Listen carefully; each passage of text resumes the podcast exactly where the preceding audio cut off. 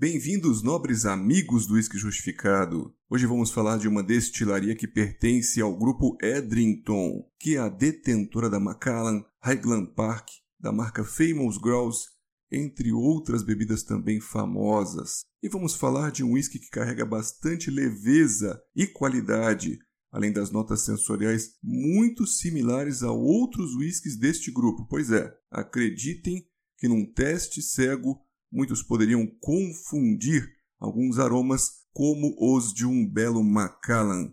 O rótulo de hoje é um Travelers ou exclusivo de Duty Free, por isso vem numa garrafa de um litrão e aumenta bastante o seu custo-benefício. A destilaria é de Speyside e o whisky é o Glenrothes Robur Reserve.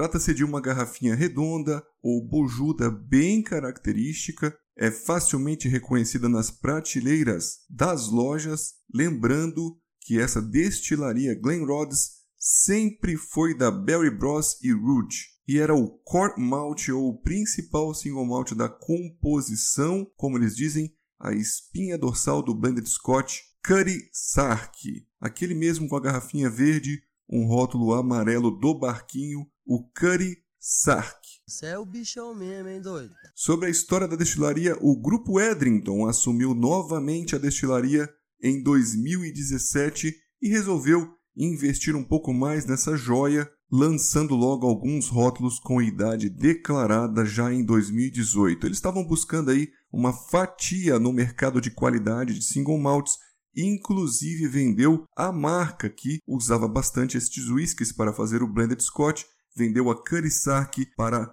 um outro grupo chamado La Martini Quise, que atualmente é detentora da Glenmorangie e também do blended scotch chamado Label 5. Então, quem for degustar aí pelos próximos anos os Carisac novos podem até perceber uma mudança, principalmente no perfil sensorial pois não tem mais a Glen Rhodes e sim foi substituída sua composição pelos Glen Murray. E o grupo Edmonton ficou com somente então a marca de blendeds famosa, a Famous Grouse, aquele whisky da galinha como todos conhecem por aqui, mas o nome correto da ave é o Tetras. E só para critérios de informações, antes este blended chamado Famous Grouse era cheio de Glenturret, que era uma marca Edrington, mas agora é possível também que mude a sua fórmula para ficar cheio de Glen Rhodes, uma vez que a Glen Turret foi vendida para o grupo Lalique. Bom, vamos lá. Depois deste papo todo de marcas de blends e single malts com nomes difíceis, vamos a mais nomes complicados. O nome científico do carvalho é Quercus. Assim sendo, o carvalho americano ou branco é chamado Quercus alba e o europeu é chamado Quercus robur. A diferença entre o preço deles é bem grande. Relatos aí de quando este rótulo foi lançado em 2008, coisa de 10 a 15 anos atrás, eram que um barril de carvalho europeu ex-oloroso custava nove vezes mais do que um carvalho americano ex-bourbon. Assim sendo, trata-se de um uísque que desde a época que vem sido produzido engarrafado, o Glenrothes Quercus Robur busca sim uma qualidade nobre com uma excelente influência de carvalho potente europeu que foi sim utilizado na sua maturação. A diferença aqui no preço então você já ouviu. E a diferença sensorial, que podemos dizer? No rótulo vem descrito como um whisky rico em notas de frutas secas, gentilmente doce e picante. É um rótulo com 40% de teor alcoólico, então com o máximo de diluição mas nós percebemos aqui que, por incrível que pareça, é um whisky bastante equilibrado eu não tive aqui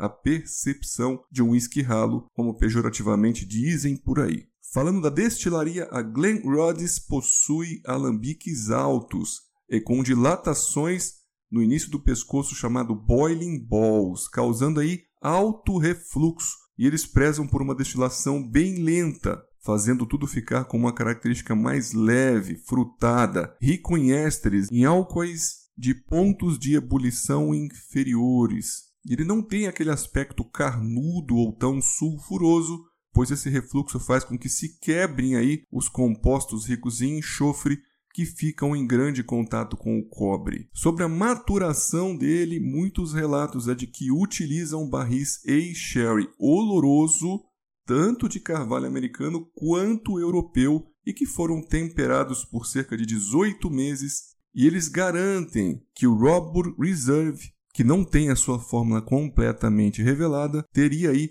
uma grande proporção, uma maior proporção de First Fill Ace-Sherry de carvalho europeu e uma pequena porção de Ace-Sherry de carvalho americano. E você percebe isso aí mesmo na cor dele, que é um pouco mais escuro, mesmo para um whisky sem idade declarada, sem uma maturação muito grande ou maior tempo de envelhecimento, pois um dos pilares da Glenrothes é que eles prezam mesmo por coloração natural, apesar de fazerem aí a filtragem a frio, pois muitos rótulos têm 43 ou 40% são whiskies mais diluídos.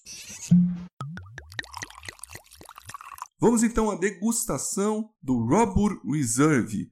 O seu aspecto geral é de um whisky bem amadeirado, com ceras ou resinas e caramelos toffee. Justificando a fase nasal, ele se comporta como um whisky bastante marrom, sem notas frutadas vivas, mas com frutas secas, tamarindos, nozes e cascas de castanhas, além de algumas notas enceradas de frutas. E a percepção de suas notas maltosas, temos aí os cereais torrados e mais amargos e até o café. Os caramelos são escuros como o toffee, o chocolate e o marzipan. Tem bastante pimenta e a pimenta do reino e noz moscada um pouquinho mais terrosa são perceptíveis, além de muita madeira e uma forma mais peculiar. O carvalho realmente está aqui presente, o carvalho europeu está bombando um pouco mais, lembrando aquela madeira de compensado rosa, e sim, é uma mesma nota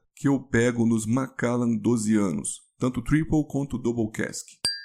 Slantia. A fase bucal, ele tem um corpo médio, não sendo tão leve, mesmo com aquela diluição de 40%. Tem uma boa cremosidade e a correspondência nasobucal é alta, sendo também amadeirado e picante, taninoso e ardente. A persistência é média alta e o retrogosto mais uma vez apimentado e deixa aqui um pouco de resina, principalmente você passando aqui a língua no céu da boca. Indo então para a conclusão, vamos falar a nossa nota que foi de 3,5 de um total de 5 e ressaltamos a intensidade aromática, pois os aromas e sabores estão realmente se mostrando aqui numa intensidade ou num volume bem alto. Até 100 pontos, ficaríamos aí com 82 de 100 contemplando realmente a sua qualidade de barris. E a gente conclui mais uma vez: pessoas que não gostam de Macallan ou de Grupo Edrington, fujam deste rótulo, já que eles que amam, que adoram, realmente vão adorar este rótulo aqui, principalmente pelo seu custo-benefício com um litrão e mesmo com 40% de teor alcoólico, ele continua levemente picante resinado de barris nobres. Meus amigos, agradecemos a todos o prestígio com o Whisky Justificado. Vejo vocês nos próximos episódios do podcast. Eu sou o Guga Mark. Um grande abraço a todos.